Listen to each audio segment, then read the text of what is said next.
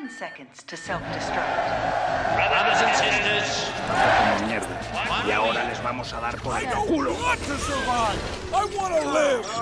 ¡Damn you! El pánico es global. Silent breed is people!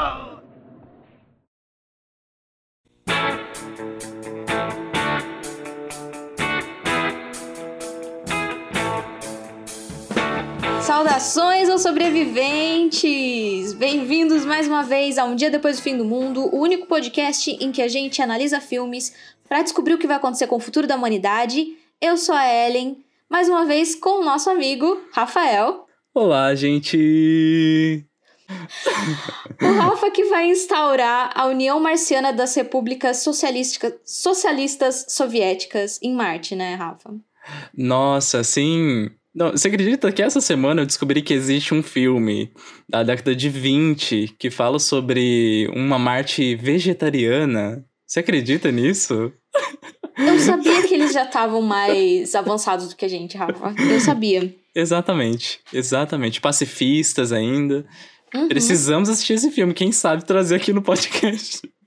É, né, ó. Manda aí pra gente que- de que nacionalidade que é filme. Nossa, eu sei que ele é europeu, agora eu não vou saber de qual tá. país certinho.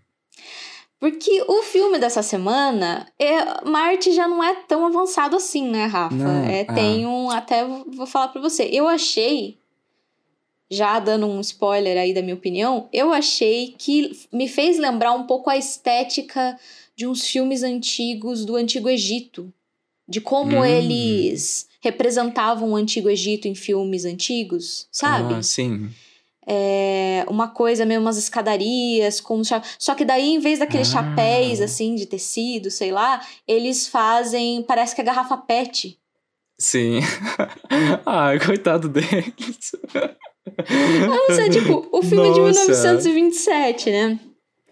É, você deve ter visto pelo título, mas o filme dessa semana é A Elita de 1927. É um filme soviético. é, e a gente vai falar um pouquinho sobre ele. É um filme muito doido. Um filme muito doido. A gente vai falar um pouquinho sobre ele, sobre o contexto histórico dele. Continuando a nossa saga na história do cinema e na história dos filmes é, distópicos, apocalípticos, ficção científica. A gente tá incluindo, a gente tá abrindo o nosso leque agora. né? Exatamente. o que, que você achou do filme, Rafa? Vamos já começar. Nossa. Filme. Antes de, eu, antes de eu contar a história dele. Vamos lá. Gente, esse é um filme que eu fiquei muito perdido. Talvez essa é a minha sensação maior com esse filme. Eu sinto que ele é muito ambicioso, né? Em termos narrativos, ele tem muitos personagens, assim. Até parece ter bastante plots diferentes. Eles meio que chegam a uma conclusão ali no final. Mas. é, eu achei confuso. Ele tem muitas histórias paralelas, né? Sim, eu, sim. eu achei tipo assim que não tinha. Eles não tinham muita noção de estrutura de roteiro, parece. É. Porque tem vários, é, várias histórias que não tem nem razão pra estar ali e não se resolvem direito no final. Uhum. É, a gente pode conversar mais sobre isso contando a história. Enfim, vamos, vamos falar sobre a história de A Elita, a Rainha de Marte, em português. Elita. Não é. Não confundir com a Priscila, Rainha do Deserto. Ah, o diretor desse filme, agora eu que vou. O meu russo, como você sabe, é muito bom. Isso. Yakov Prozanov é o nome do diretor. Uhum, perfeito. É, e ele conta a história desse cara, que é o engenheiro é, chamado Loss. Também, ó. Gente, todos.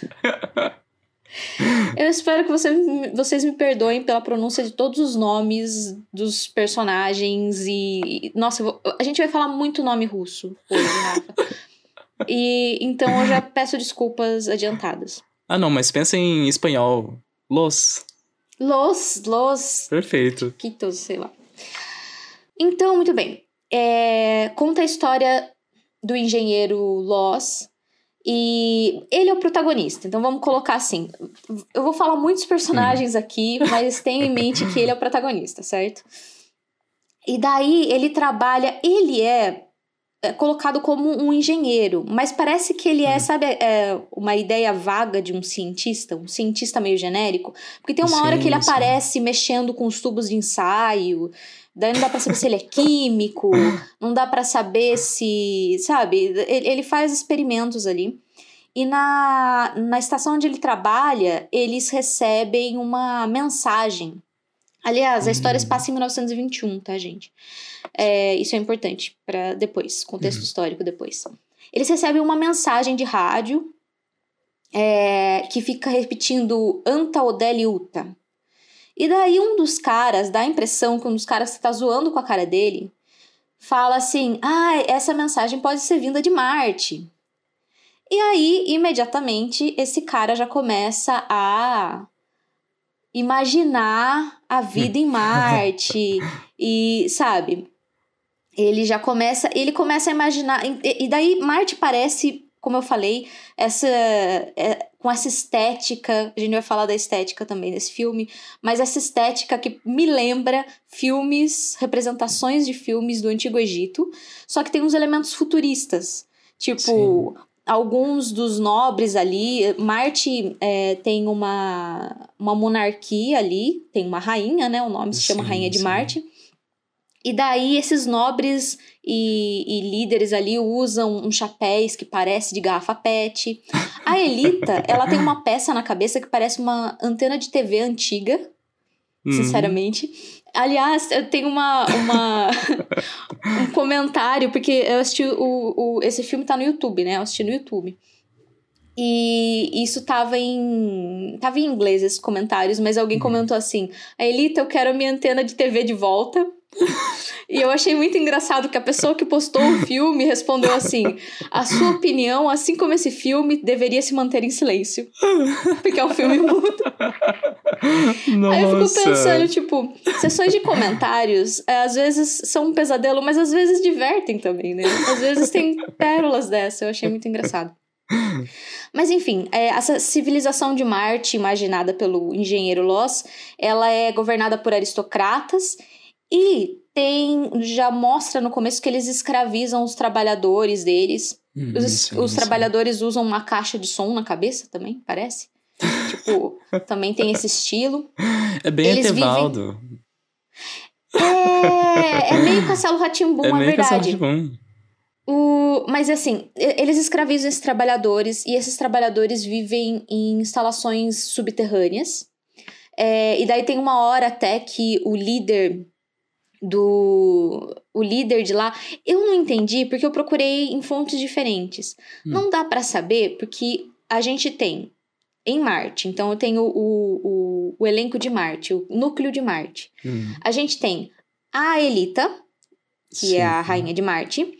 Tem o Tuskub, que é chamado de regente de Marte. Aí não dá pra saber, ele é só regente e ela não tá conseguindo é, governar, porque ele tá Hum. é regente. Ele é o pai dela, ele é o marido dela. Não, não Talvez pra é uma, uma monarquia meio Inglaterra agora, sabe? Parlamentar Então, e tudo mais. É, Porque é- dá a porque sensação que ela não tem né? poder, né? Sim. Ela não manda muito. Ah, eu também não sei. Acho que não é um comentário feminista, talvez não, né? Mas. Vamos falar sobre isso também, inclusive. Mas eu, eu particularmente, sinto que é mais essa questão parlamentar, sabe? Existe um grupo que, na verdade, comanda e ela é só uma figura representativa, sabe? Igual a Rainha Elizabeth. E ela tá louca pra, é, pra ter mais poder ali, porque mais pro final é isso que ela vai fazer. Aliás, não dá pra Sim. saber muito o que ela quer, né? Ela quer o que o, o Loz imagina que ela quer. É, ela quer um beijo, né? Ela quer um beijo e é É só maravilhoso. isso que ela quer, coitada. Muito carente. Porque no meio da imaginação dele, ele imagina que é, ele imagina um romance com a Rainha de Marte, um romance alienígena. Hum. Aliás, tem vários, é, vários livrinhos aí de romance alienígena Então, aí, para pro pessoal que curte, que curte, é, é, é, bem uma fantasia, né, que, que dá para entender. Tipo, ai, não existe amor para mim nessa terra, eu vou sair da terra e vou achar, tipo, o amor perfeito lá fora. Sim, sim. Ninguém, minha mulher não me dá valor, eu não sei o que lá, eu vou, eu vou achar uma alienígena linda que vai se apaixonar por mim. Dá pra entender a fantasia dele. Então. Ele é cheio da Só que aí tá uma questão, né? Será que é traição, mesmo que for sonho, fantasia? Porque ele tinha uma esposa.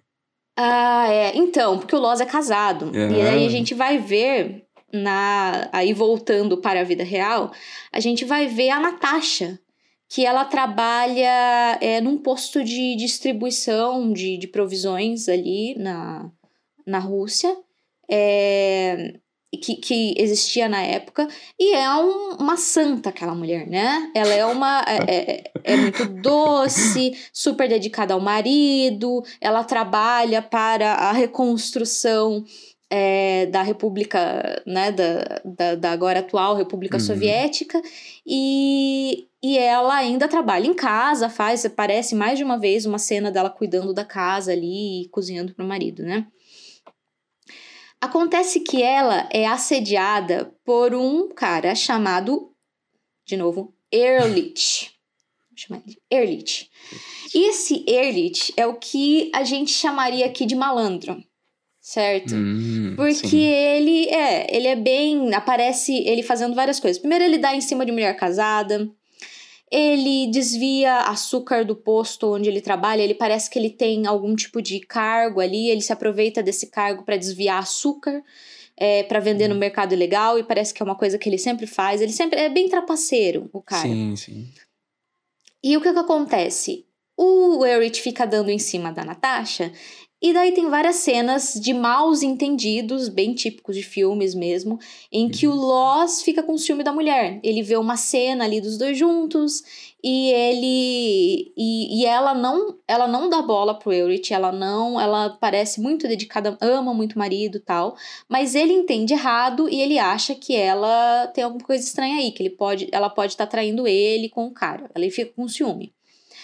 E daí ele fica nessa de sonhar com a rainha de Marte e fica fazendo planos para talvez construir um foguete. E nesses sonhos, é, a rainha vê ele beijando a, a mulher dele, a Natasha, e, a, e a Elita fica assim: o que, que esses humanos estão fazendo que eles encostam a boca um no outro? Daí ela fala pro cara lá que é responsável pela torre da, de energia lá deles. É, Encoste a minha boca na sua. Como... É tipo, é maravilhoso. É tipo, é mudo, mas dá pra entender, porque eles são super exagerados no, no gestual Sim, deles, sim. nas expressões, né? E tem aquela maquiagem também super exagerada. É, encoste minha boca na sua, como esses humanos fazem na Terra. É, é, é maravilhoso. Essa cena é maravilhosa. Essa cena é maravilhosa porque eu acho que ela ainda revela outra questão, assim, da nossa sociedade, né? Que é a construção desses atos amorosos, né? Ela, pra mim, Hum. mostra bastante a artificialidade do, do amor que a gente conhece. Mas eu acho que não era isso que eles queriam falar direito, né? Mas é isso que eu tiro. Sim, sim, que alguns rituais que a gente faz aqui são. Convenções, né? São convenções culturais, né? É. Sim, faz todo sentido, Rafa. É, aqui a gente mata o autor também, viu? A gente, a gente primeiro a gente fala sobre o autor, a gente fala sobre o contexto dele, mas também a gente depois a gente mata o autor e fala não, mas também a nossa interpretação aqui vale. Então tá, eu acho É, válido. com certeza.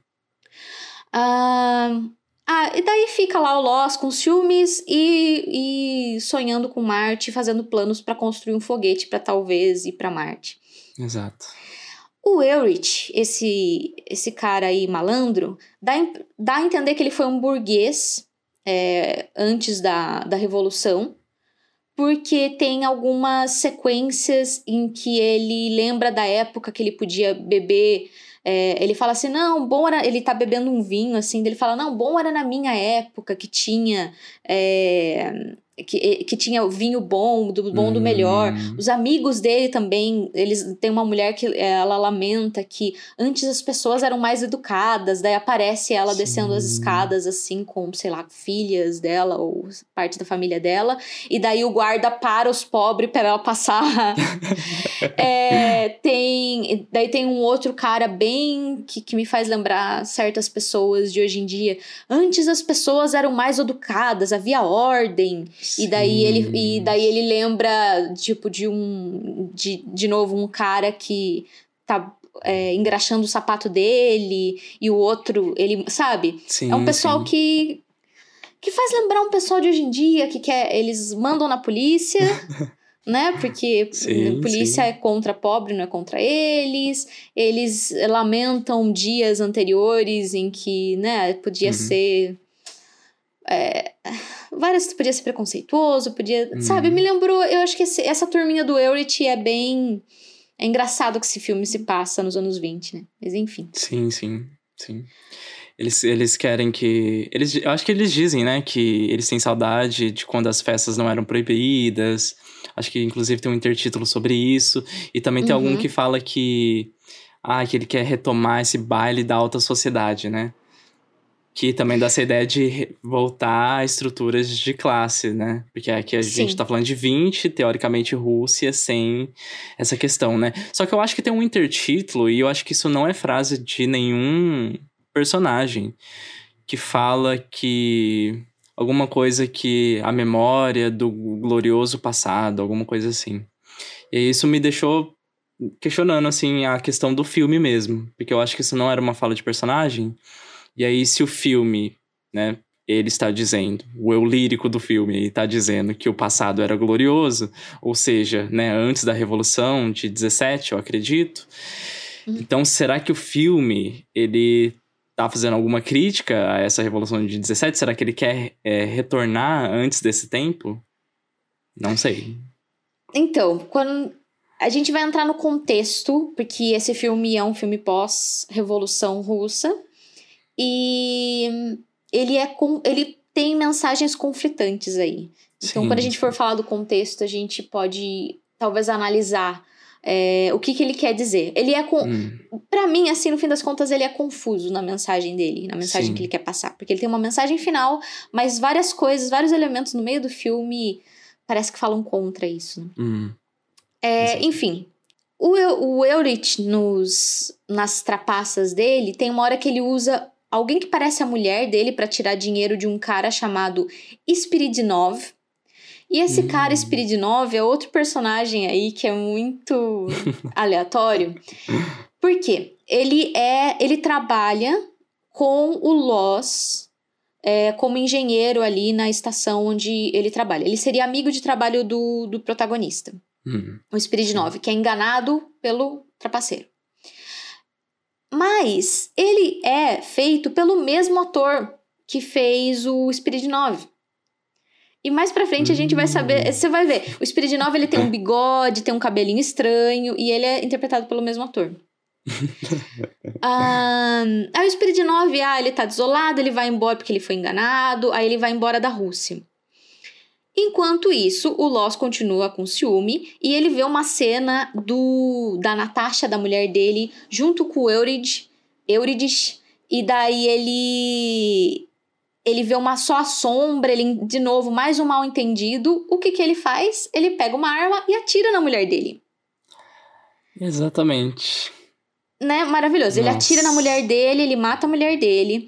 e daí ele fica. Daí ele. O que, que ele pensa? Ah, vou fugir da polícia. O que, que ele faz pra fugir da polícia? Ele se disfarça de Spiridnov. É por isso que eles são o mesmo ator. Porque é o ator, depois o ator com bigodinho e peruca. Nossa, eu jurava que era um ator diferente e que eles é, fizeram maquiagem nele. Mas assim, não maquiagem, porque eu Uhum. achei que tem um. Eu, pra mim, era um truque de montagem mesmo, sabe? Tipo, tinha usado o mesmo, mesmo ator, que era o outro personagem. Só que aí, só na hora da revelação, ele meio que mostra só, tipo, a peruca saindo e o bigode, né? Como é preto e branco e já é antigo e a imagem não é aquelas coisas, é meio difícil de ver, assim, as expressões, tipo, ver feições das pessoas, assim, Sim, né, sim. completamente. Tanto que a Natasha tem um olho claro, né, bem claro, Uhum. parece umas horas quase que ela é cega, assim, de tão... que não dá pra ver, assim, a íris do olho dela direito, né. Hum. É, mas, enfim, são... na minha pesquisa, eles são o mesmo ator. Nossa. Então ele se disfarça de Spirit 9, ele foge pra fugir da polícia. É, Aí, enquanto isso, porque esse filme não tem noção nenhuma de estrutura narrativa, tem duas outras histórias. Tudo isso estava acontecendo, duas histórias paralelas estavam acontecendo ao mesmo tempo. Que é de um detetive atrapalhado, que é, estava investigando o caso do açúcar roubado tal, e ele tá desconfiando do Spirit 9. Uhum. E tem um soldado do Exército Vermelho, que se chama Guzev, que tá no hospital se recuperando, e daí tem uma enfermeira que fica apaixonada por ele, porque ele é engraçadão, não sei o quê, e ele acaba se casando com essa enfermeira. Tudo isso tá acontecendo ao mesmo tempo. Eles ficam cortando da história da história do Loss, que seria o protagonista, pra história desses caras aí, que não teriam nada a ver com a história, mas a gente vai. Olha. Eu acho que o soldado entra na história pra ter uma, uma representação de disso, de um soldado, sabe? Uhum. A, a importância que o, os soldados que lutaram a favor dos, dos bolcheviques tinham, sabe? Eles queriam. Sim. Eu, eu acho que é por isso que eles colocaram o soldado na história, porque ele não tem nenhuma função nessa história. Mas ele representa o contexto também, né? É, é, é, É. é isso, é pra representar. É que É. assim, ele não tem função narrativa muito, assim. Ele, a história poderia acontecer sem ele tranquilamente. Sim, sabe? sim, sim. É, Mas aí, a Elita, né, já inovando no multiplot. Gente, será que é o primeiro filme? Exato. Não, eu acho que já tinha, mas assim, não, não tão mal feito quanto esse, talvez, sei lá. É, Aí o soldado entra na história, daí o, o Loss pede ajuda dele pra construir o foguete. Uhum. que ele fala assim: não, eu matei minha mulher, eu me, disfarce- me disfarcei do meu amigo, agora eu quero construir um foguete e fugir pra Marte, encontrar a rainha de Marte, que ela tá apaixonada mim, por mim, na minha cabeça. ela tá apaixonada por mim e é isso que eu vou fazer. Aí ele e o soldado é, constroem esse foguete com os planos dele, e o detetive que tava atrás do Loss. E barra Spirit 9, porque agora tem um assassinato no meio da história, então ele tá atrás ali. Ele se esconde dentro do foguete pra pegar ele e daí os Sim. três acabam viajando pra Marte. Numa, uma, bem uma comédia de erros mesmo, assim, negócio. Mas uma viagem realmente acontece. Será? Então, aí tem. E é legal, assim, o foguetinho, ele já tinha uma noção, né, de, de foguete. Uhum. Então, a, a Rússia, que aliás, mais pra frente vai ser pioneira na- nas viagens espacial. Uhum. Mas por enquanto eles estavam aí na, na imaginação. Eles chegam em Marte e a, a Elita, né, tá apaixonada pelo Loz. é, tem cenas assim, ah, meu Deus, maravilhoso você. e ele fica, ah, eu sei. É, aquela, toda aquela. Aquela Fantasia masculina. dele, né? Fantasia masculina. de que, ai, as, as mulheres daqui que não me dão valor, eu vou é para Marte, que daí eu vou descobrir aquela aquela mulher perfeita que vai que vai dar o valor que eu mereço. Enfim, tem essa cena apaixonada, muitas coisas acontecem ali. Sim. O Loz tem uma hora que a Elita se transforma na Natasha, assim, tem um, rela um, um relance, assim, que ela aparece como Natasha. Uhum. É, Dá a impressão que é pra demonstrar que ele tá com remorso por ter matado a mulher.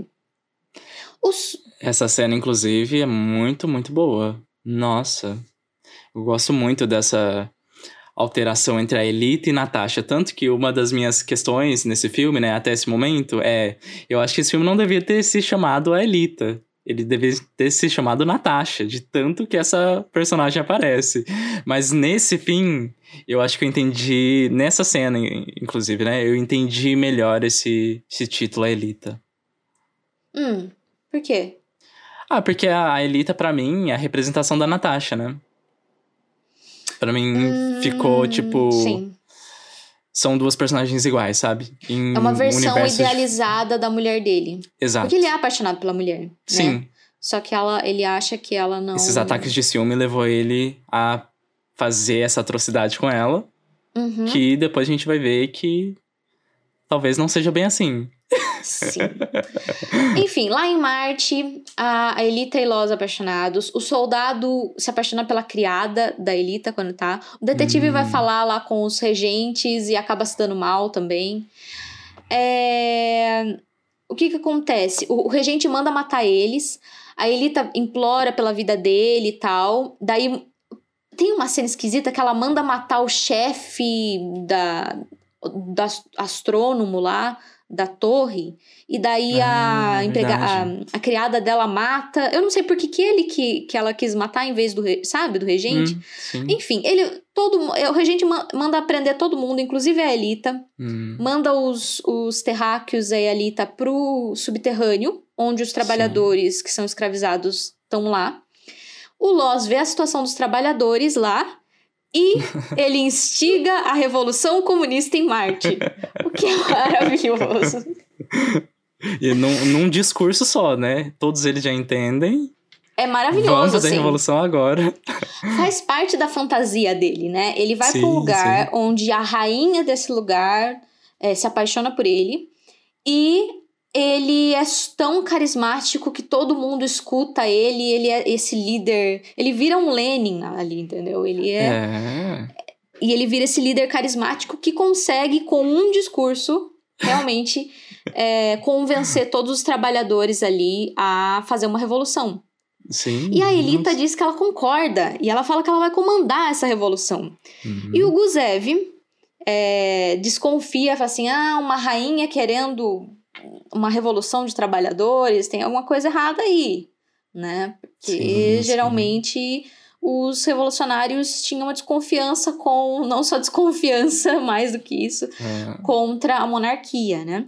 exato. É, que tem a ver com o contexto lá, que a gente vai falar mais pra frente. Ahn, aí eles conseguem a revolução também rapidamente, é super sucesso. Não, e essa cena é muito, muito boa. Gente, é muito, muito legal. Eu adorei demais. Eles, a representação desses trabalhadores é tipo uns homens super sarados, assim, extremamente. Sim, sim, só com a- com a cabeça de. Imagine isso, gente. Esse pessoal com aquela. com aqueles panos que parece uma fralda, né? É, só, só com isso, sem camisa tal, e com uma cabeça que parece um.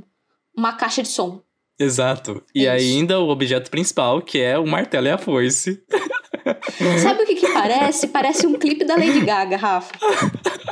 Não, pare- não Olha, podia ser um clipe ser, da Lady Gaga? Pode ser. Lady Nossa, uma Gaga, vibe Alejandro aí. uma, né? Lady Gaga, você que tá escutando, faz um clipe é, baseado em Aelita. E vai Olha, ser sucesso. Escute nossa. a gente. Ó, nova era aí da, da Lady Gaga já anunciada, vazada aqui pela Ellen. Exclusivo. É isso aí.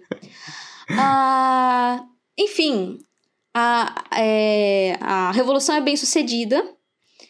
E daí, assim que a revolução é bem sucedida, ela, a Elita, mostra a sua verdadeira cara e fala: Não, volta todo mundo que agora vocês vão ser escravizados por mim. Entendeu? Agora é eu que vou mandar. Vocês já derrubaram os caras que eu tava. que eu queria derrubar. Então agora Nossa. eu que, né, ela. Mulher traidora novamente. É, é a visão aí da mulher manipuladora e traidora. Que só quer poder. Exato. E daí ela. O Lost percebe isso, o que ele fez. Ele fala: Ah, o que, que eu fiz? E ele mata a Elita. Ele derruba ela aí de um. que parece ser um penhasco. É, e aí, quando ele mata ela, de novo tem pisca a imagem e aparece a Natasha no lugar da Elita. Hum. E daí tem aquela famosa cena de era tudo um sonho, nada disso aconteceu. Era mentira, pessoal. Era tudo mentirinha. De bem volta. crepúsculo, né? E imitaram Crepúsculo mais uma vez, gente. A gente Mais precisa enaltecer essa obra da Stephanie Meyer, tá? A gente vai fazer um vídeo sobre Crepúsculo, Rafa. Vamos, precisamos mesmo. Ahn, então, de volta à Terra era tudo um sonho.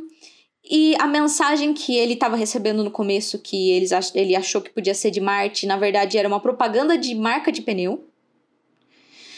Ah, era marca de pneu. Era. Nossa, eu não Era tinha isso porque pego. ele vê ali o Ada, que, que tava, a, a mensagem, Anta Odeli Uta, Uhum. tava escrito na, em um cartaz de uma marca de pneu ali. Ah, Então, e era isso, só que eles era essa a transmissão que eles estavam recebendo, não era de Marte nada. Ele não fez foguete nada, ele não foi pra Marte nada, a Elita não, não existe nada. Então, até quando eu terminei o filme, eu tinha te mandado, né, falando assim, viu, será que a gente faz esse filme? Porque é tudo imaginação da cabeça dele, não existe de verdade, nada, nada aconteceu. Mas aí a gente falou assim, ah, não, pode ser interessante pra dar o, o, o contexto e falar sobre, enfim. E, e foi, no fim das contas, a, a pesquisa foi bem interessante. é. Na verdade, eu acho que muitos filmes da nossa, da nossa lista aí de filmes que a gente vai trazer nessa temporada, já dando spoiler aqui, vão ser meio que desculpas também pra gente falar da, desses movimentos cinematográficos que a gente quer falar, porque a gente também acha eles muito importantes, né? Pra falar da montagem soviética, a gente só achou esse filme, assim, que era o que mais se encaixava. E, na verdade, esse filme nem é considerado tanto montagem soviética, né? Ele não é considerado um filme parte desse conjunto de obras, né? Mas eu acho ainda, eu tenho essa visão desse filme ainda, que eu acho que ele tenta passar ali uma visão distópica, né? Na, nessa visão de Marte. Então eu acho Existe que ele uma ainda se encaixa no, no nosso podcast. Existe uma distopia, existe uma, a revolução comunista ali. É, e, aliás, a, eu acho que o fim, da, a mensagem final que eles passam tem a ver com isso, porque ele. Bom, ele volta pra Terra, Uhum. tudo era um sonho, menos o fato de que ele atirou na mulher. Eles não podiam falar assim, não, ele imaginou Sim. que ele tava com tanta raiva que ele atirou na mulher. Não, ele atirou na vida real, isso aconteceu de verdade. Ele atirou na mulher, só que ele errou o tiro Sim. e ela, a, a santa, perdoa ele. Entendeu? Fala assim, ai, tá Nossa. bom, não me machucou. A né? romantização do relacionamento abusivo, Meu sim. Deus. No seu Assim, é um 100% de potência. Mas também, né, coitada, ele tava com uma arma na cara dela, como é que ela ia recusar ele, sabe? Pois Isso é. Aí ele ia acertar de vez, né? Mas tem aquela imagem, assim, bem. Acho que icônica de, desse, desse tipo de homem, que é tipo, ele com a cabeça no colo dela e ela, Sim, ah, sim. eu te perdoo. Ah, ele, eu, eu posso te mudar, não sei o quê. É bem coisa de homem abu- abusivo mesmo, que faz as Sim, coisas e depois, ai, me desculpa. Enfim. No fim, ele queima os planos que ele tinha pro foguete, e aí vem a mensagem que parece ser a mensagem do filme, é que ele promete que ele vai parar de sonhar acordado e que agora era a hora do trabalho real e de. E parece que a mensagem é dessa. Não, vamos parar de, de sonhar com o mundo ide- ideal e vamos é, construir Uhum. o mundo real, reconstruir o país que estava é, nessa época desolado. Sim. Rafa, Hum. contexto histórico deste Então a gente, filme. vai, a gente vai entrar na nossa, na nossa vinhetinha. Sim, essa é a hora de Senta. sentar aqui, lá vem Lá a vem história. história. Que é, a gente copiou na cara dura do Ratimbum, Exatamente. certo? A gente não Exatamente. inventou isso. Mas a gente, mas assim, é uma referência da infância que a gente gosta muito e é isso mesmo, vai ficar assim mesmo. É parte da nossa Ah. personalidade já, né? Exato. Ah, bom, esse filme ele acontece durante, ele acontece logo após a Revolução Russa, que aconteceu em- em- principalmente em 1917, certo? Sim, sim. Eu vou te mandar um vídeo para você assistir um trechinho de qual era a minha referência de Revolução Russa quando eu era criança. Ixi, estou Entendeu? preparado pra isso. Qual foi a minha primeira referência de Revolução Russa? Foi esse vídeo aqui. Assista, tipo, um minutinho dele só. Dá uns Certinho. 50 segundos. São Petersburgo é triste. São Petersburgo é frio. Eu vivo enregelado aqui neste vazio. Revolução danada, em vez de melhorar, só trouxe desencantos, fez tudo piorar. Ei, São Anastácia! Exato. Olha, esse não é um filme da minha infância, você acredita? Mas eu sei que é um filme da infância da maioria das pessoas que eu conheço. Olha, era o sonho, eu acredito que era o sonho de várias menininhas por aí. ser descoberta como uma princesa, e daí de- tem esse. É, esse rapazinho lindo que, que descobre ela, enfim, se apaixona por ela. Então ele é bem falar em fantasia e que de- descobrir que você, na verdade, tem, né, parentesco com a realeza e tal, ah, tá aí uma fantasia também. Você já tinha assistido esse filme, não? Já, já assisti. Mas olha, não tenho memórias tão grandes assim pra te falar. Porque eu, eu nem fiz a conexão dessa Anastácia com. é, o, como é que fala? O governo czarista aí. Né? E só Exato. pesquisando que eu fui entender. Esse filme é de 1997 e, e ele fala sobre a, a princesinha Romanov, que tinha aí essa lenda de que ela tinha sobrevivido. É, e ela. Bom, spoiler, ela não sobreviveu, tá? ela. Na verdade, foi, foi tudo muito feio. A gente até tava pensando, Rafa, a gente pode fazer também um vídeo sobre a história real dos Romanov. É, Baseado, comparando com esse filme, porque é bem interessante. É, mas Pode ser. enfim, ela não sobreviveu é porque eles encontraram os corpos da família real e ela foi é, enterrada um pouco mais longe. Foi basicamente isso. E daí teve, criou essa lenda, nossa, mas não encontrou o corpo da Anastácia. Talvez ela tenha fugido, talvez não sei o quê. Só que mais foi bem recente, assim, foi nos anos 2000 que eles encontraram o corpo. E falou: ah, não, ela só tava um pouco mais longe. Enfim, Ah, triste, é bem triste a, a história. Mas ela era parte da família real uhum. do, do Czar, que era o Czar Nicolau II, exatamente. É, que é o Olha. pai da Anastácia, na verdade. E você vê que Hum. esse começo do filme, ele mostra, ele, ele aparece, ele já começa com o intertítulo 10 anos depois. É, é 10 Ah. anos depois da introdução do, da morte da família real, que aliás não morreu no palácio, não teve essa invasão e eles imediatamente mataram. Te- Tem toda uma história, enfim, não, não, não cabe aqui em como, Sim. como eles morreram, mas não foi assim que aconteceu. É, e, e eles mostram, e você vê que eles mostram o povo da Rússia pós-revolução super infeliz. E daí eles falam assim: revolução danada, em vez de melhorar né? Ele é, só, só deu piorar.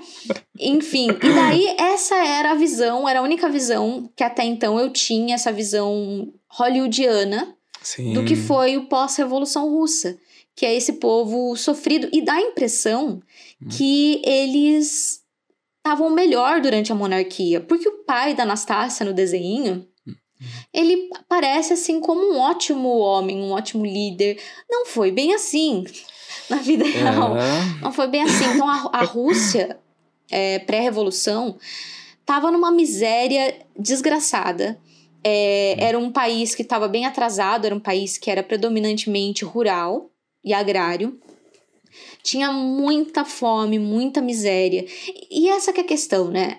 Revoluções só acontecem quando parece que o povo assim tá no- não tem mais nada pra se agarrar, sabe? Assim tá no Exato. fundo, no fundo, no fundo do poço. Exato. E, E, a fome geralmente é um estopim, né? a fome é sempre um estopim pra esse tipo de coisa. Não, a Revolução Russa, no fim das contas, é muito complexa.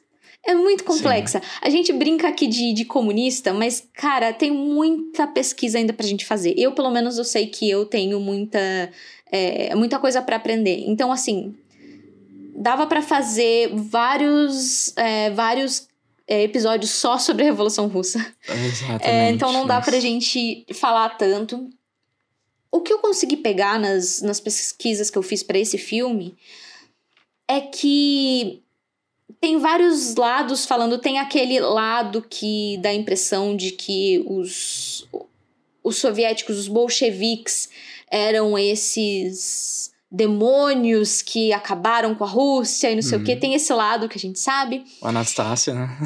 Então, e daí tem o lado também do, do pessoalzinho que a gente segue, que são os comunistas, que parece que fala assim, não, foi tudo super, entendeu? É justificável e, e tudo, sabe, eles, tudo maravilhoso. Também não foi bem assim, sabe? Foi bem complexo, porque não, não foi como se fosse uma. Os trabalhadores se uniram e conseguiram derrubar o governo, porque a primeira coisa que eles tinham que fazer é derrubar a monarquia. Como eu falei, eles estavam sofrendo com fome, com miséria, é, e daí começou a querer, eles começaram a querer industrializar a Rússia, e também os trabalhadores que trabalhavam em fábricas não tinham direitos nenhum, nenhum é, e eles começaram a tentar fazer essas reivindicações. Uhum. E daí eles só encontraram é, é, opressão, violência contra os trabalhadores. É... E os camponeses, principalmente, né? Que é Sim. essa Rússia aí, ela é mais agrária durante esse, esse, tempo. Na verdade, ela é totalmente agrária, né? E uma das Uhum. reivindicações era justamente essa desigualdade de terras, né? Porque basicamente terras todas inférteis, muito problema de fome e nada se resolvendo. E Eles fora estavam as vivendo, guerras, né? eles estavam vivendo praticamente numa sociedade feudal ali. Exato. ainda. é. Enquanto o resto do mundo já estava se desenvolvendo de uma outra maneira, né? Hum. É, e, enfim, aí em 1917, em fevereiro, em São, São Petersburgo, exatamente São Petersburgo, que no Dia Internacional da Mulher teve uma marcha das mulheres. E eu acho muito interessante é, a Revolução ter um dos seus estopins, um dos marcos da Revolução Russa, ser justamente uma marcha de mulheres, no Dia Internacional da Mulher, que é justamente essa, essas mulheres são as que é, acabam sendo responsáveis por alimentar a sua família, sendo as que estão mais envolvidas ali com ah, os filhos, sabe, o trabalho, e são aquelas que trabalham, tem aquela jornada dupla que a gente né, sempre fala. Sim, sim. que elas acabam elas acabam sofrendo muito essas consequências. Então não é à toa que elas foram e, e já estava né, sendo desenvolvido. A gente eu que quero falar sobre isso mais para frente mas já estava desenvol sendo desenvolvido ali uma ideia feminista de da emancipação da mulher também Sim. nesse momento. É, E, enfim, muita coisa aconteceu. A Revolução Russa não foi só um grupo contra o, a monarquia ou um grupo contra a burguesia em si. A burguesia, e é muito engraçado como lembra coisas que acontecem hoje em dia, meio que se juntou com os, os, os bolcheviques também para derrubar a monarquia em primeiro lugar. Sim. Mas depois tinham vários partidos. Foi uma bagunça, Rafa, porque tinham vários partidos, cada um querendo a, a reconstrução do país ou a, a reestruturação do país de uma maneira diferente, Hum, sabe? sim, sim. E essa que foi a briga. Então já era uma, uma, uma Rússia empobrecida, é, já era uma, uma Rússia em que a população passando fome, é, subdesenvolvida. E daí eles. é, teve, teve guerras, teve a guerra contra o Japão que eles perderam. Eles se envolveram na Primeira Guerra Mundial, que não tinham nada que se envolver em guerra nenhuma, porque eles não tinham recursos, eles não tinham recursos nem para a própria população, e eles se envolveram na, na guerra. Aí pegam, derrubam a monarquia, aí o, ele, é, eles conseguem, e, e o Lenin. Eu, te, eu tenho a impressão de que. Bom, vários, várias das pessoas que a gente segue parecem ter a opinião de que o Stalin, que foi o ditador Hum. é, que depois tomou o poder, ele desviou, se des, ele deturpou a, o que o Lenin fez, sabe? Hum, sim. Essa, essa que é meio que a visão que eles parecem ter. Porque o Lenin parecia um cara que estava ali fazendo, como eles dizem, trabalho de base com os trabalhadores mesmo, e ele foi um dos grandes líderes, né? Rafa, é muita coisa aconteceu. Não dá pra gente contar assim Sim, a, a sim. história da Revolução Russa, mas eu acho muito engraçado que foi nesse meio que de repente surgiu a, a ideia deles usarem o cinema usarem o cinema para educar o povo, de fazer, tipo, o que eles chamam, né, de propaganda Sim, política através do cinema. E daí surgiu vários dos é, vários dos cineastas famosos, famosos da, do cinema soviético, que hoje em dia a gente estuda na faculdade o tempo todo. né? Exato. Até hoje, E- muito importantes esses nomes, né? E surgem todos esses conceitos da montagem soviética. Sim. Aqui, ó, eu tenho uma frase que eu tirei aqui do Lenin, que talvez explica bastante essa importância do cinema para ele, né? Eu acho que eu resumi a frase. A frase dele é, abre aspas, de todas as artes, para nós o cinema é a mais importante, fecha aspas. E eu acho que isso é muito significativo, porque a gente tem que lembrar que a gente tem uma Rússia, então, muito pobre, Uhum. pessoas não alfabetizadas, e o cinema, principalmente porque a gente está falando de um período em que o cinema é mudo, ele é visto como esse recurso que consegue chegar em qualquer pessoa e a pessoa consegue entender essa linguagem. Uhum. Tanto que aqui no, na montagem soviética, né, nesse período da, da Rússia, a gente vai ter essa, menos intertítulos, né? Porque quanto menos idioma a gente tiver no cinema, na imagem, mais as pessoas vão se concentrar no, na imagem em si, na fotografia que seria universal para todo mundo. Lembrando que aqui nessa Rússia a gente vai ter. Nessa Rússia, né? Agora a gente já chama de. de. so- é, como é que é? União das Repúblicas Socialistas Soviéticas. Muito obrigado. União da República. Já não sei mais. Essa é a República Soviética. Essa República Soviética, a gente tem muitos dialetos diferentes, né? Então Uhum. a gente não tem nenhum idioma oficial aí nessa Rússia que eles estão tentando atingir todo mundo. Uhum. Lembrando que às vezes vai ter, tipo. Como a Rússia é um, um estado muito extenso, vai ter lugares da Rússia que as pessoas nem sabem que tá tendo revolução, né? Vai acontecer Uhum. até isso. Então esse cinema, ele acaba tendo que viajar essa cidade, sabe? Pra conseguir educar essas pessoas, passar é, o que tá acontecendo ali. Tanto que uma da, um dos gêneros aí principais também nesse período vão ser esses cinejornais, né? Esses Uhum. jornais que estão anunciando ó, o que aconteceu aqui, o que aconteceu lá. Aí eu acho que é uma parte que o pessoal começa a dizer que tem interferência governamental dentro do cinema e que, portanto, a gente começa a ter censura. Uhum. Dentro da minha pesquisa, eu acho que eu não consigo negar isso, tá? Sim. Realmente teve o investimento do governo no cinema. E o, e o governo vai investir no cinema que ele quer, certo? Uhum. E aí é a parte que eu venho defender também, de certa forma, essa, essa censura, entre aspas. Porque eu acho que a gente sempre tenta olhar para a Rússia, para o comunismo, de uma forma muito é, estadunidense mesmo, de resquícios da Guerra Fria.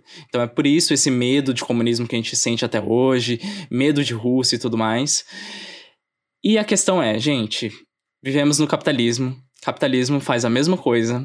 As empresas, se você acha que as empresas são livres, lugares de liberdade de expressão, mentira, elas só vão exibir o que elas querem. A gente teve recentemente aí o caso da Pixar, né? Com a Disney, que não queria colocar os personagens LGBTs. Então, assim, Uhum. censura tá sempre acontecendo.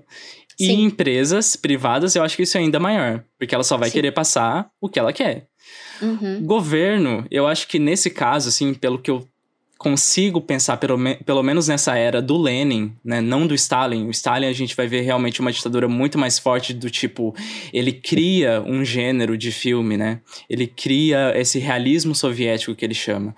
Então só Uhum. esse filme, só esse tipo de filme vai ser produzido. Tanto que a montagem soviética, né, até vai até mais ou menos onde, né? 29, mais ou menos, essa é a data da montagem soviética? Sim. Mais ou menos por aqui, né? Ela vai ter essa decadência, que é quando vai começar o governo do Stalin mais forte, né? Mais ditatorial, porque o Stalin não vai querer mais esse tipo de filme, ah, é muito poético, tá muita montagem, a pessoa não tá entendendo, eu quero meio que copiar Hollywood e tentar fazer uma coisa mais melodramática, o que ele vai chamar de novo de realismo soviético, né? O Lenin, eu sinto, eu sinto, e eu tô falando de sentir mesmo, porque eu não tenho base de pesquisa suficiente para afirmar uma coisa dessa, mas eu sinto que é tipo editais de governo, sabe? A gente Uhum. tem editais de governo em todos os países e eu sinto que é mais ou menos isso. Vamos investir nesses filmes que estão falando de, de datas, eventos importantes da história do comunismo aqui na, na Rússia. Então vamos investir, por exemplo, em, em 1927, né? Vamos investir em filmes que estão falando sobre a Revolução de 17, como ela aconteceu. E aí que surge, por exemplo, Outubro, do Eisenstein, né? Fruto uhum. desse, desse apoio governamental. E outras produções também, né? A gente tem a, a Esther Schrub também, que ela faz dois filmes, e essa é uma cineasta muito importante, porque ela basicamente é, tipo, uma pioneira aí do cinema de material de arquivo. E, assim, é muito interessante porque hoje a gente usa muito essa questão, e eu acho que eu e a Ellen, a gente tem uma um carinho pelo material de arquivo, né? Tanto que a gente já teve alguns projetos com isso. Sim. E ela é uma cineasta muito importante nesse sentido. Só que a gente não pode usar e porque tem direito, tudo tem direitos autorais então, e tudo é tirado, é tirado do YouTube. É, a gente não pode levar para festivais porque tem, tem que pagar e é muito caro. Entendeu? E é... aí que eu falo, né? Olha o problema Rafa, do capitalismo, te... né? Sobre, sobre isso de, de alguma maneira, o capitalismo também censura o que pode ser feito ou não, deixa hum. eu te mandar um vídeo também do Jorge Lucas para você reagir para mim. Sim. Esse Beleza. é o Jorge Lucas, diretor e criador de Star Wars, é, falando sobre o cinema soviético. And you can say that going in. One of the reasons I retired is so I could make movies that aren't popular. Because in the world we live in, in the system we've created for ourselves in terms of it's a, a big industry, you cannot lose money. So the point is that you have to, you're forced to make a particular kind of movie. And I used to say this all the time when people, uh, you know, back when uh, Russia was the, the Union of Soviet Socialist right. Republics. And they'd say, Oh, but aren't you so glad that you're in America? I said, Well, I know a lot of Russian filmmakers. They have a lot more freedom than I have. All they have to do is be careful about criticizing the government. Otherwise, they can do anything and they so want. what do you have to do? You have to adhere to a very narrow line of commercialism. Ai, ai, que coisa importante. Que coisa importante.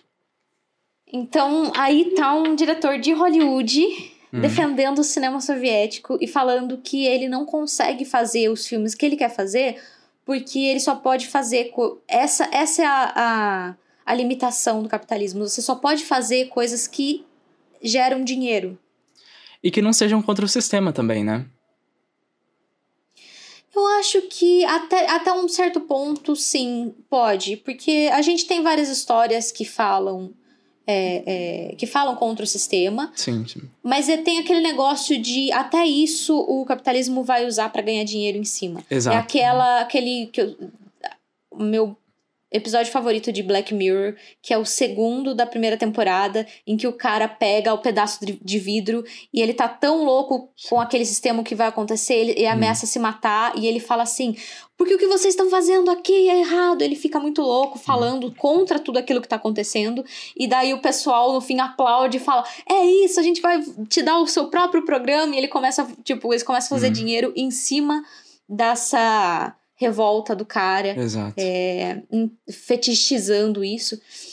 Então, assim. E esvazia, é... né, a mensagem. Eles esvaziam a mensagem e fica só o barulho, né? Sim, sim.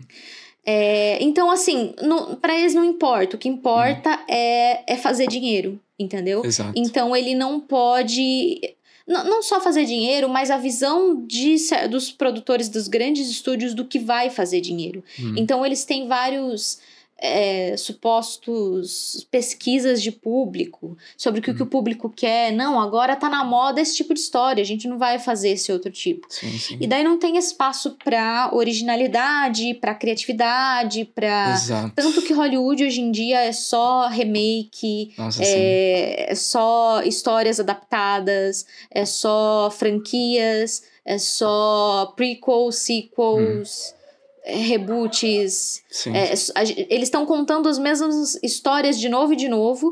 E ainda quando eles também, para ganhar dinheiro, eles uhum. tentam incluir um pouco de diversidade, tem todo uma. É, tem toda uma revolta contra uhum. quando eles tentam mudar alguma coisa, assim, sim, sim. em relação a isso, né? Colocar, ah, vamos colocar um ator negro no lugar. Meu uhum. Deus, mudou, não, não pode mudar. Tem que sim, ser sim. sempre a mesma coisa, as mesmas histórias que a gente vem contando é, do mesmo jeito, de novo e de novo e de novo e de novo. Com a nostalgia de sempre, né? É, é, são essas as limitações que o Jorge Lucas está falando. Um cara Exato. que trabalha nessa indústria, um cara sim, que sim. a gente não pode falar que ele, ah, ele tá. Não, é um cara que tá ali, entendeu? Sim. Grande amigo do Spielberg, aliás. não, e uma coisa que eu lembrei aqui é que a gente está falando de indústria, né? É, cap, é, capital privado, né? Mas uhum. até os estados, os governos mesmo, é, do capitalismo, eles também têm interferência no cinema, né, gente? Eu acho que é o caso aí, talvez, mais memorável que vem na minha cabeça é o de Top Gun, né? O primeiro, que teve é, apoio financeiro do, do exército dos Estados Unidos ali, e foi praticamente uma propaganda militar mesmo, só para recrutar mais soldados, né? Tem um artigo do Cracked que falava que toda vez que eles vão fazer seriados e filmes sobre a CIA e o uhum. FBI e alguns dessas algumas dessas instituições governamentais é, americanas, hum. eles precisavam é, de autorização do que, que eles iam falar exatamente. Então, você pode ver quanto, quando tem um agente do FBI, é, ele é sempre um protagonista super é, é, moral e, e, sabe, ele é o uhum. herói da história. Sim, é, sendo que a gente sabe que na história o FBI já fez várias coisas, inclusive aqui no Brasil. Sim, sim. Diz as más línguas aí, um envolvimento até com a morte do Martin Luther King. É, existe, existe certas histórias aí que, bom, eles fazem o que o governo precisa que eles façam, e a gente sabe que o governo é controlado pelos bilionários, né? Pelos, sim, pelos sim. grandes capitalistas. É, então, sim, não dá para falar que. E, e, eles sempre fazem é, filmes. Eles fa... Os americanos adoram filmes de guerra, eles hum. sempre fazem filmes pró-militares. Tem sempre é, propagandas políticas. É, a gente fala das propagandas políticas hum. dos filmes soviéticos, mas tem sempre propagandas políticas é, nos filmes americanos também, né? E que é até um efeito pior, né? Porque se a gente pensar que esses filmes são mainstream, que eles dominam as salas de cinema, então, tipo, eu acho que o efeito, vamos se dizer, manipulativo, talvez seja até maior, né? Porque ele atinge até os outros países, sabe? A ponto das pessoas acharem que é, os únicos filmes bons são os filmes americanos. Com certo? essas mensagens que passam, né? Sendo que. É, quais são, quais são os maiores filmes hoje em dia? É, é os filmes de super-heróis da Marvel, hum, em que sim. os, pelo menos até muito pouco tempo atrás, os grandes protagonistas era um capitão militar hum. e um bilionário. Exato. É, ou seja, o, o, as duas forças americanas, duas maiores forças americanas que eles usam para a dominação mundial, que é, é, o capitalismo e hum. os militares. Entendeu? Sim. E eles são os grandes heróis. Eles são representados por dois atores muito bonitos e carismáticos, uhum. entendeu? Claro que você vai gostar dele, entendeu? Ele que tá salvando o mundo. Então, não dá para falar que eles não estão manipulando e fazendo propaganda é, assim pra sim. gente, né? É, é por isso que eu acho que se a pessoa vai criticar esse o, a montagem soviética, né, como um cinema de censura, um cinema que tem essa visão positiva do governo. Eu acho que sempre a gente tem que lembrar também que o capitalismo faz essa mesma coisa e eu acredito que hoje em dia está muito pior, né? Eu acho que outra questão também é que os artistas aqui, eles acreditavam nessa mesma filosofia do governo. Então, eu, eu não vi em nenhum momento eles falando que eles se sentiam censurados, que eles não queriam fazer esses filmes. Parecia realmente uma ideia de que vinha de, da filosofia deles, sabe? Eles acreditavam tanto nesse comunismo que eles faziam um filme com prazer. Então, não parecia uma coisa realmente forçada, sabe? Igual o Jorge Lucas acabou de falar. Eu só consigo produzir filme. Momento. É. Eu só consigo fazer filme assim.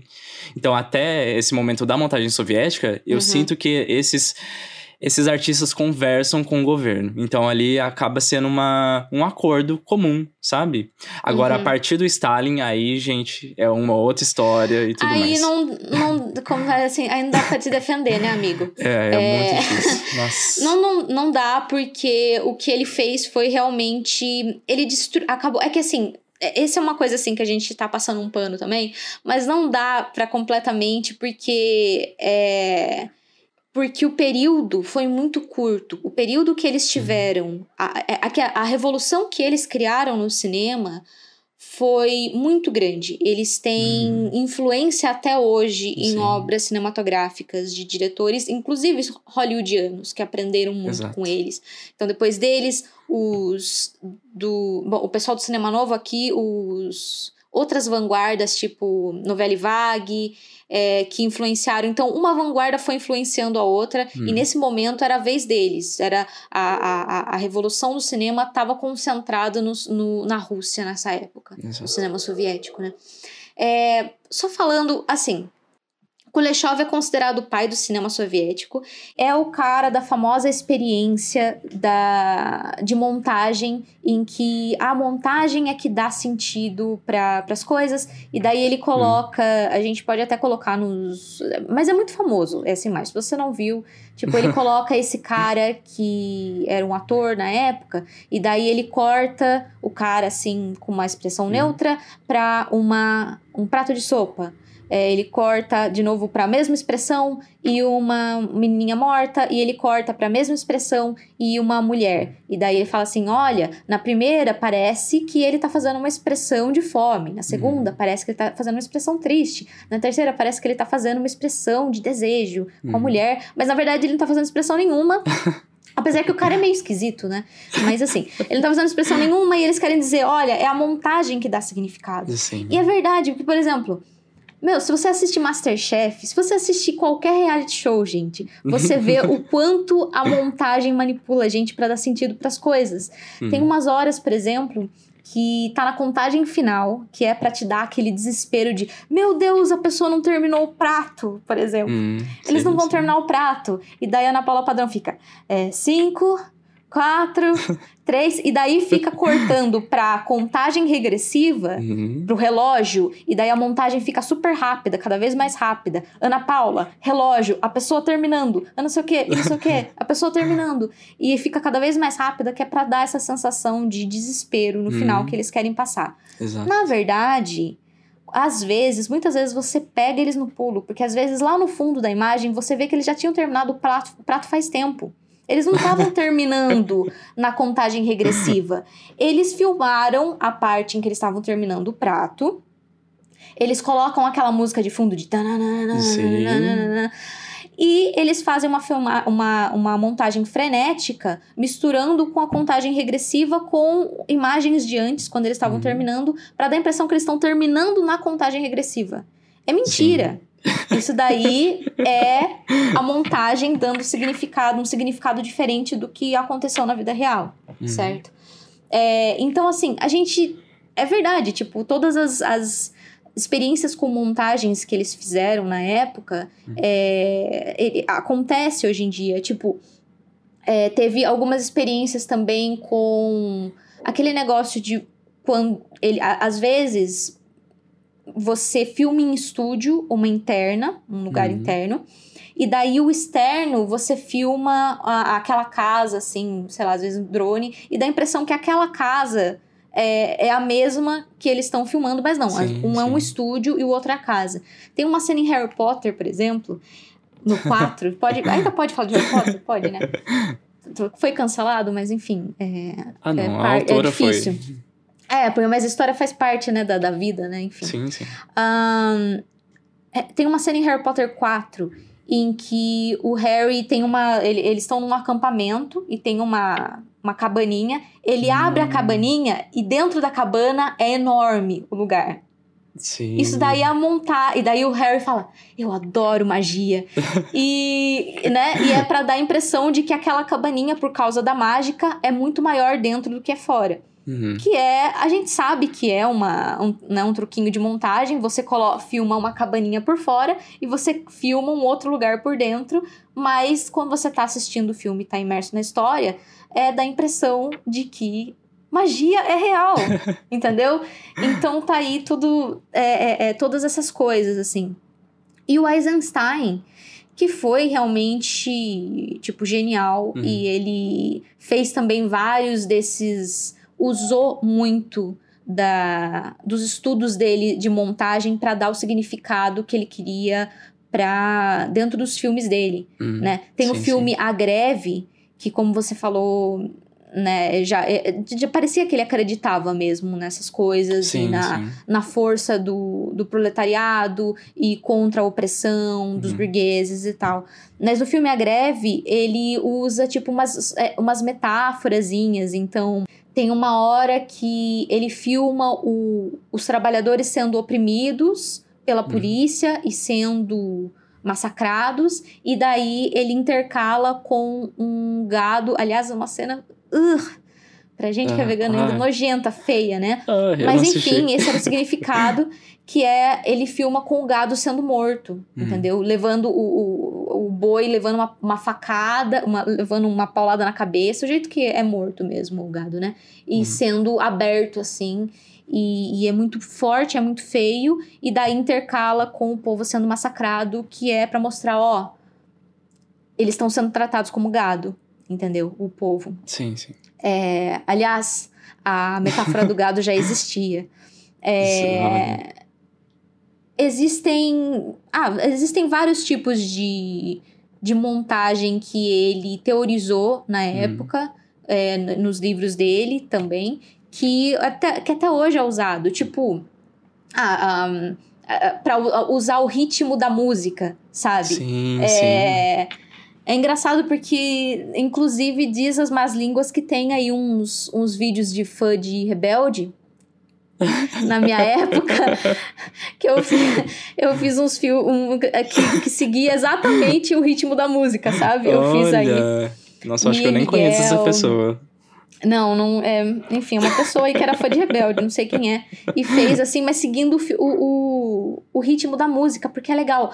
Dando um exemplo melhor, ah, os, os trailers de filmes hoje em dia, ele tem um Sim. tan, muda imagem, tan, muda imagem. Então, esses são é, exemplos de, de- desse tipo de montagem que segue o ritmo da música. Uhum. É, enfim, tem, tem vários. é, tem os, lá os cinco, é, cinco formas principais é, em que ele, que ele teorizou que se pode usar a montagem. E era essa ideia de que você usa uma cena com outra cena, de repente, dependendo do ritmo que você faz ou da duração dessas cenas, você dá um outro significado para ela. E é Sim. verdade, dá uma outra sensação, sabe?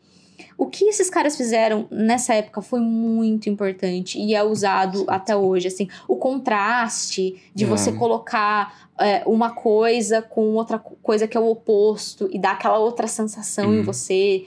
É, enfim, tem. tem é, e daí também. Só que assim, eles tinham essa coisa assim, não, o meu jeito, que é o correto, e o seu jeito é.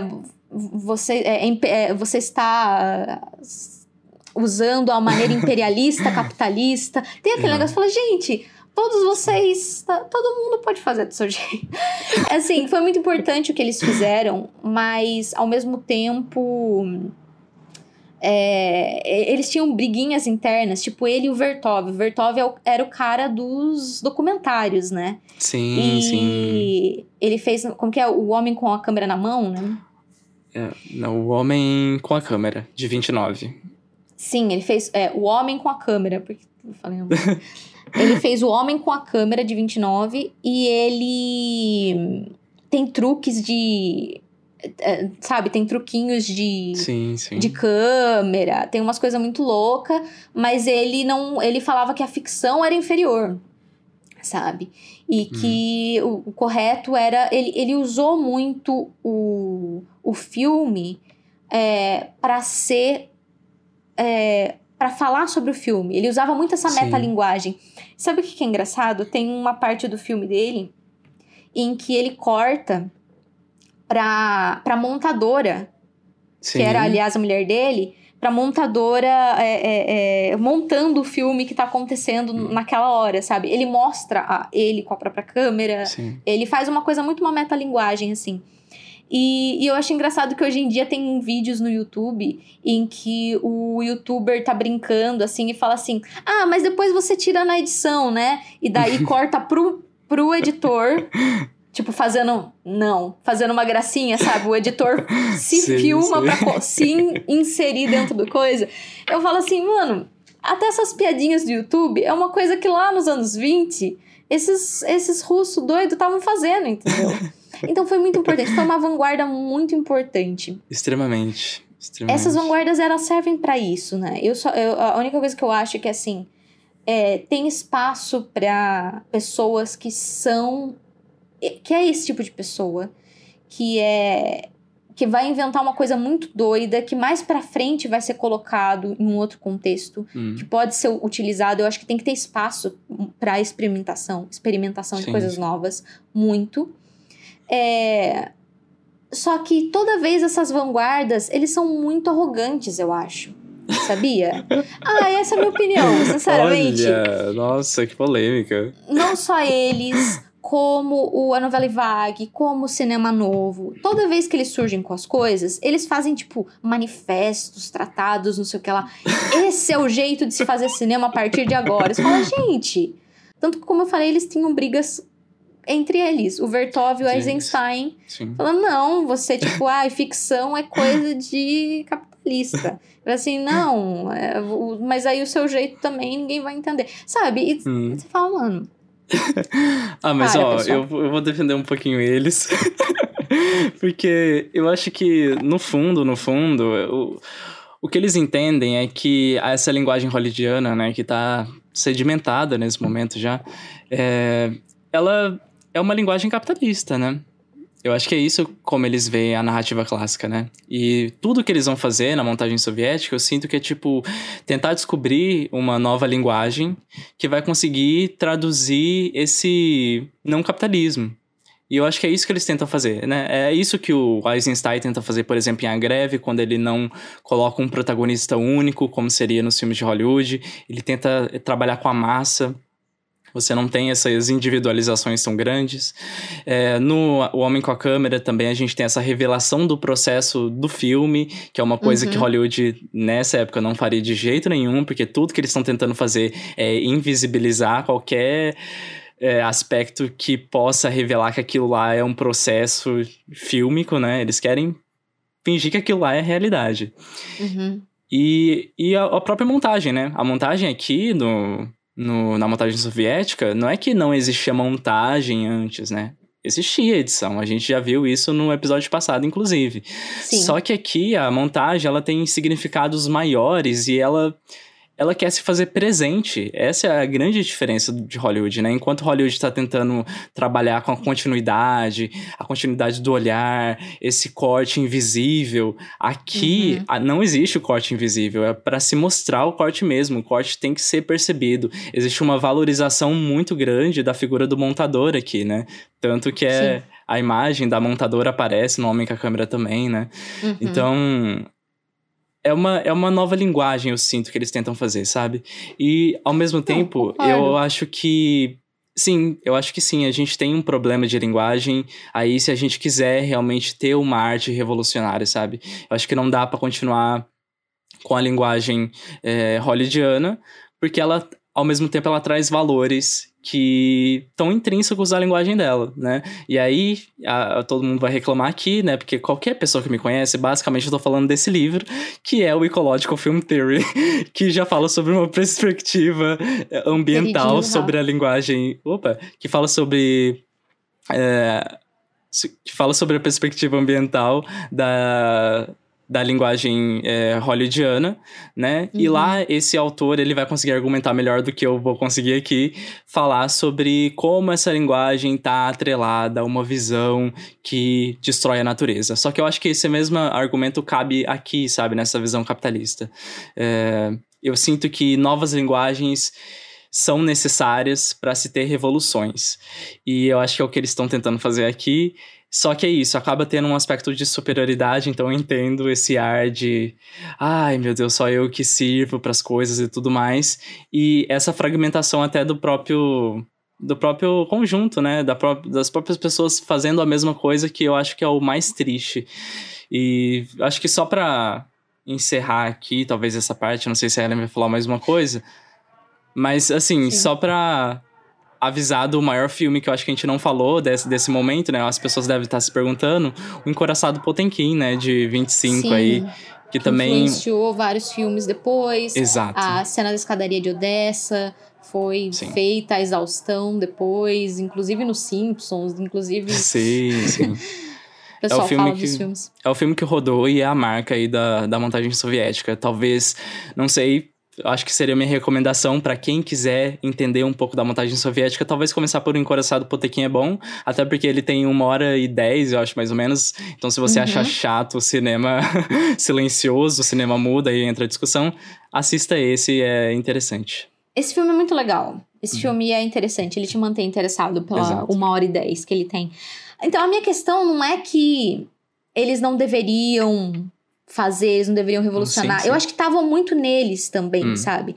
A minha questão é que eles são sempre, sempre influenciados por. é, eles querem. Geralmente, esse pessoal, eles Hum. querem falar com um povo maior. Eles são sempre influenciados por narrativas populares Sim. até então, porque eles foram. Tanto que, como você falou, eles não exatamente inventaram a montagem, mas eles Hum. teorizaram sobre a montagem Sim, e sim. depois fizeram experimentos nos filmes deles é, com em cima dessa teoria. Uhum. E depois eles influenciaram de novo os filmes de Hollywood e tal. Hum. E daí esse ciclo continua. Sim, Aí vem sim. a novela Vague, fã do Hitchcock. Fã, Exato. daí eles, teo- eles começam como, teo- como teóricos também. E eles começam sim. como, né, escola de cinema. E o pessoal, esse pessoal, Rafa, você pode ver, eles são tudo muito novinho.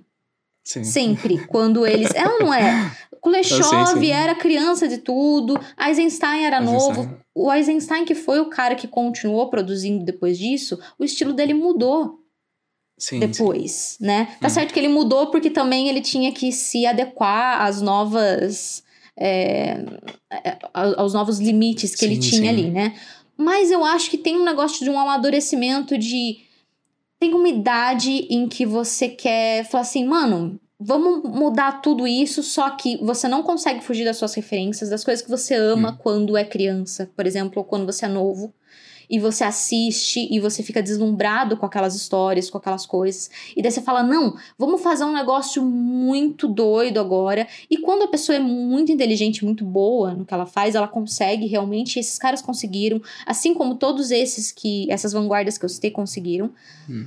E depois eles falam, tá. E daí eles começam a fazer coisas, sabe? E daí todas essas mudanças que eles fizeram são incorporadas na linguagem cinematográfica, por isso elas são importantes, porque elas foram incorporadas e elas foram influentes. Hum, hum, Quando eu falo dessa, desse ar, eh, dessa arrogância, não é por eles ousarem Hum. experimentar, é por esses é todos esses textos que são escritos junto com a experimentação sempre, Hum. falando que tudo, todo o resto é errado a partir de agora. E eu acho que é uma arrogância juvenil, Hum, entendeu? sim, sim. É uma arrogância de jovens que estão descobrindo a injustiça do mundo naquele momento, estão descobrindo tudo aquilo. E, e daí eles falam assim: não, a gente tem que fazer alguma coisa, o que, que a gente vai fazer? Não, vamos, vamos mudar tudo, vamos não sei o que lá. Usando dessas influências, sabe? E, e, e ainda assim, fala assim: não, como eu falei, tanto que eles discordam entre si. O cara chega a falar que ficção é, sabe? Ficção, tipo, contar, contar histórias é uma coisa que sempre existiu e sempre vai existir. Geralmente é um grupo pequeno, a gente pode Sim, ver sim. que todos esses é, todos esses, esses vanguardas que mudaram, tipo, o mundo, mudaram ou um, um país, tipo, a linguagem cinematográfica de um país inteiro ou do mundo inteiro, é uma meia dúzia de nomes. Hum. Sempre, entendeu? É, e, e geralmente, apesar de a gente, né, você citou uma cineasta e a gente saber que mulheres estavam presentes ali, geralmente homens brancos, sabe? Eu acho que é uma coisa assim que é, é, é assim que eu vejo, é a minha Entendi. maneira de ver esses, essas vanguardas, entendeu? Eu acho que são muito importantes e eu quero, eu espero que os jovens de hoje em dia é, experimentem, façam coisas muito loucas, façam coisas Sim, muito sim. diferentes do que está sendo feito. Como eu falei, eu tenho muitas críticas a Hollywood. Eu te mandei esse vídeo do Jorge Lucas porque eu concordo com ele. Sim, sim. É, mas eu. Mas que não seja. Mas tem várias maneiras, tem várias pessoas fazendo coisas diferentes e que a gente não tenha mais um tratado de agora em diante é assim que se faz, um Uhum. negócio de que se você se você usa o formato que você sempre conheceu a vida toda, você é a favor do opressor. Eh, Chega disso, porque toda vez eles falam isso Sim, e toda vez não dá certo. toda vez é a mesma história, Rafa. Essa é a minha, essa é a minha visão do negócio. Não, É. con- concordo super com você. Falando sobre a última coisa que eu queria falar, é, falando sobre São Sempre Homens, a, o filme A Elita trouxe a questão da, das personagens femininas ali, né? Sim, que sim. a própria Elita é essa manipuladora, traidora. A mulher dele, que é, como eu falei, ela é uma santa, e eu acho que no fim das contas eles colocam que ela que estava certa, né? Porque Uhum. ela trabalha nesse, nesse posto para distribuir comida, depois ela trabalha num orfanato. Então ela é colocada como uma, uma camarada trabalhadora, fiel ao marido, Uhum. que trabalha isso, aquilo. Só que ela aceita que ele dê um tiro nela e, e meio que coloca como normal que um cara num acesso de ciúme iria ser violento contra a mulher dessa maneira, né? Sim, sim. O cara Nossa. que é o soldado e que é colocado como o carismático da história ou o correto da história, porque ele é o que é o cara que fala que a Elita estava errada, é, que ela ele estava achando estranho ela se envolver na revolução. Ele também trai, imediatamente trai a mulher, tipo, ele é um, ele é um galinha na história, né? Ele, ele aparece conquistando a enfermeira, casando com a enfermeira, depois ficando super entediado com a vida de casado Uhum. e daí se envolvendo com a criada da Elita, sabe? E ele não é, ele não é considerado o errado. O Loz é considerado o errado Uhum. ali, mas ele não. Ele tá ali Sim, pra talvez ser uma simbolizar esse esse soldado, né? Uhum. Então assim, é, as personagens femininas aí, eu, eu acho muito engraçado a maneira como eles colocam. E aí a gente pode falar, é 1924, né? Sim, 1924. A é- na época era assim mesmo, o negócio da mulher. Só que daí quando você vê ah, que a revolução, ou pelo menos os, o- a, a revolução russa era muito ligada com a emancipação da mulher, a luta pelos di- direitos das mulheres, as lutas feministas.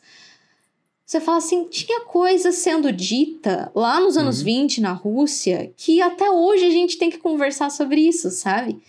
Então, Sim, sei lá, sim. eu achei, por exemplo, um texto da mulher do Lenin, que aliás é Hum. até reducionista chamar ela da mulher do Lenin, porque Sim, sim. ela foi ah, antes de ser de conhecer ele, ela eh, já era uma, uma ativista, sabe? Uma Hum. militante marxista, assim, super engajada. É, só que é lógico que, assim, os grandes líderes, ou quem é, é- quem é ouvido de verdade, no fim das contas, acaba sendo os homens. Sim. E isso é um- uma questão que também ia demorar horas, assim, mas é, no fim das contas acabou sendo muita muita falação e acabou não sendo, não se concretizando muitas das coisas que eles falavam na teoria de Uhum. que eles iriam avançar os direitos das mulheres, sabe? Sim, sim. É, ela tem uma, uma frase aqui. Veremos a posição de uma mulher trabalhadora. Isso foi antes, né? Quando eles estavam reivindicando isso. Veremos a, a posição de uma mulher trabalhadora, por exemplo, uma camponesa, uma camponesa. No campo, ela faz todo o trabalho duro, não sabe nem o dia nem a noite, em muitos lugares ara e corta igual ao homem. E além disso, ela tem que tratar do gado, da casa, confeccionar a roupa, cuidar das crianças, e é impossível enumerar todas as atividades que fazem parte da mulher camponesa. Assim, a posição da mulher trabalhadora em todo lado, em todos os lugares, é extremamente difícil. Ela tolera tudo que o homem tolera. E eu Uhum. diria até mais, camarada Nádia. Mas, mas assim, é, deixa, deixa eu te mandar a fotinho dela só pra você ver a carinha dela. Ah, ela tem uma, ela tem uma cara de durona, assim, de, de da hora, assim. Sei. Tem que, eu, eu fiquei com vontade de pesquisar mais sobre ela, mas assim, o que eu vi sobre ela, ela era essa ativista marxista e feminista. Uhum. É, e foi isso que ela, eu acho que gostou tanto no Lenin, porque eles Sim. tinham muitas coisas em comum. Hum, É, acabou não tendo o destaque que os homens tinham na Revolução, mas assim, ela é considerada uma das fundadoras do Instituto de Cinema é, do estatal de cinema da Olha. União Soviética, entendeu? Ela foi muito importante Sim. nessa época, que foi aonde o Kuleshov, que foi um dos primeiros professores e que foi aí o pioneiro, e ele é o pai do cinema, mas ela é, ela já via a importância também da linguagem cinematográfica para passar a mensagem marxista, sabe? olha. É, e daí a gente vê um filme desse como a Elita, em que a, a correta é essa santa mulher que Hum, não só trabalha para a reconstrução aí do país, como ela a- né, é super Sim, dedicada sim. ao marido e à casa, e é, perdoa que ele atirou nela no final das contas. Então fica esse, esse, isso daí, nesse filme de Uhum. 1927. O que, que se vai fazer? Como é, como é que se como é que se convence esses homens de que olha o tanto que essas mulheres estão trabalhando, olha, o olha, Sim, sim. olha a injustiça que elas estão passando, assim, e, e toda essa violência. É, porque Uhum. essa posição de que eu posso atirar em você, eu posso bater em você por ciúme, hum, é essa posição de, de comando do homem, né? De, de que ele tá numa uma posição de que é, ela pertence a esse homem. Então, se Sim, ela fizer sim. algo errado, ela merece. Tanto que no filme, ela só é, não merece porque ela é injustiçada, ela não traiu ele. Mas Hum. se ela tivesse traído, provavelmente a visão seria de que ela merecia. Entendeu? sim, sim. Ela merecia morrer, ou alguma coisa assim, morrer- merecia essa violência. Então, eu queria colocar isso daí. Eu acho que só um pontinho sobre essa participação feminina, ela é sempre muito grande, né? E a história dela é sempre é, colocada como menor, né? Mas o próprio Kuleshov, Kuleshov, na verdade, ele só tá teorizando práticas que eram feitas por várias montadoras antes, né? Porque a gente tem que lembrar que a montagem era considerada uma função menor, né? Principalmente nesse começo. Antes do cinema sonoro, então ela era considerado quase uma, um processo de costura, né? Então a gente tinha mais mulheres aí confeccionando. É, a gente pode ver isso no próprio filme do Vertov, né? É, e a própria Esther Schub, né? Foi a responsável por ensinar o Eisenstein sobre a- as bases da montagem, né? Então, sem a Schub, Uhum. não teria Eisenstein aí sabendo essas bases da- das coisas que aconteceram. E é isso, sabe? É, é triste que a história seja assim. E dá pra realmente ver essa história bem machista que ainda existe, né? E europeia também, né? Claro que a gente sabe Sim. que as tecnologias estão vindo de lá, então é entendível que as, revo- as revoluções estejam acontecendo lá, mas é, a gente precisa entender esse mundo no completo, né? Enfim. Elas, a gente podia até fazer um, algum episódio sobre a mulher no cinema em algum momento, sei lá. Sim, sim. Porque você fica pensando, né? Olha só o tamanho da injustiça. Olha a importância só nessa vanguarda. Olha, Uhum. olha o quanto a gente encontrou conexões com mulheres em- que foram de extrema importância é, nesse, nesse momento do cinema. Sim, sim. E elas são apagadas. E quando a gente vai, vai ver ah, resumos, principalmente, ah, quais são os pontos principais? A gente vai falar do Kuleshov, do Eisenstein, a, gente, a gente vai falar da política dessa época, a gente vai falar do Lenin, a gente vai falar do Trotsky, do, do povo todo. E, enfim, e daí. E essas mulheres são apagadas, assim, elas ficam só se Sim, você sim. vai se aprofundar um pouco mais, aí a gente descobre, cavoca os no- nomes femininos aí no Hum. meio desse. É, Exatamente. mas enfim, e daí a gente vê um Alelita da vida em que a rainha é essa manipuladora traidora e a outra mulher coitada. Entendeu? É uma coitada. É... Mas e aí, Rafa? O que, que você aprendeu com o filme de hoje? A nossa pergunta final, né? Nossa. Olha, eu acho que eu vou nesse sentido mais. é, como é que fala? Sério da coisa mesmo. E eu acho que eu vou pegar essa discussão que a gente acabou de terminar mesmo, que é a invisibilização da, de histórias femininas que a gente trouxe aqui, que eu acho que acaba sendo integrante aqui da, da história russa também, infelizmente, né? Sendo que ela Uhum. teve uma participação também muito importante até na própria Revolução Russa, né? Igual você comentou sobre a primeira marcha das trabalhadoras e tudo mais. Sim. Então, fica aí a nossa reflexão de novo sobre essa questão do machismo e tudo mais. E é isso, vamos uhum. assistir a Esther Schulbe aí também. E isso eu tô falando até pra mim, tá, gente? Porque eu não assisti o filme dela, nenhum deles. Então seria muito interessante eu também fazer minha parte, né? Não adianta ficar só falando aqui. eu aprendi que em Marte a gente tem que fazer a revolução é, do beijo. Tem que ensinar os marcianos Olha. a beijar. Entendeu? Seguindo esses romances alienígenas aí. Será que, que isso é bom? Foi o que eu tirei no final das Épocas contas, de Rafa. Covid, varíola do macaco. A gente, olha só, a gente pega e a gente leva a Covid pra lá, a gente leva os nossos vírus pra lá, e daí a gente já tem uma certa resistência, e daí a gente mata eles lá, e daí a gente domina, Ai, porque foi. Coitado. Entendeu? Esse eles é são jeito... vegetarianos. Eu comecei o episódio falando disso. A gente vai, a gente vai implantar o, o imperialismo, vai trazer o imperialismo pra lá. Entendeu? É assim, é assim que se traz o imperialismo para Marte, pessoal. A gente leva Covid para outros lugares e a gente vai dominar tudo, Rafa. Eu acho. Nossa, assim... essa é uma tática bem europeia mesmo, né? 1500 é? assim, né, que fizeram aqui no Brasil, indígenas e tudo mais. Pois é.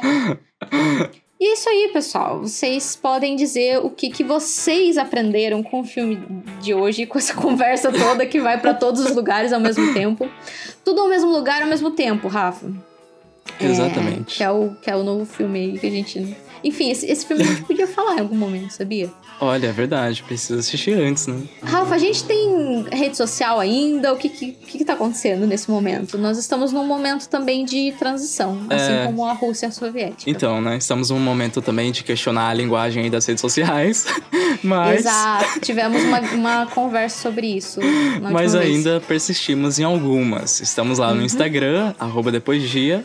Estamos no YouTube, não tem episódio lá, tá, gente? Só reforçando aqui, essa temporada não vai ser postada mais lá, como a gente fazia.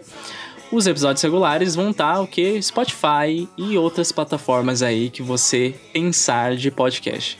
A gente está lá presente. E é isso, as nossas redes sociais agora estão nessa. Se você quiser acompanhar a gente no TikTok, estamos lá. Dessa vez eu dei a minha cara a tapa. Se você não viu lá, vai ver a nossa recomendação de filmes do primeiro cinema que a gente acabou fazendo.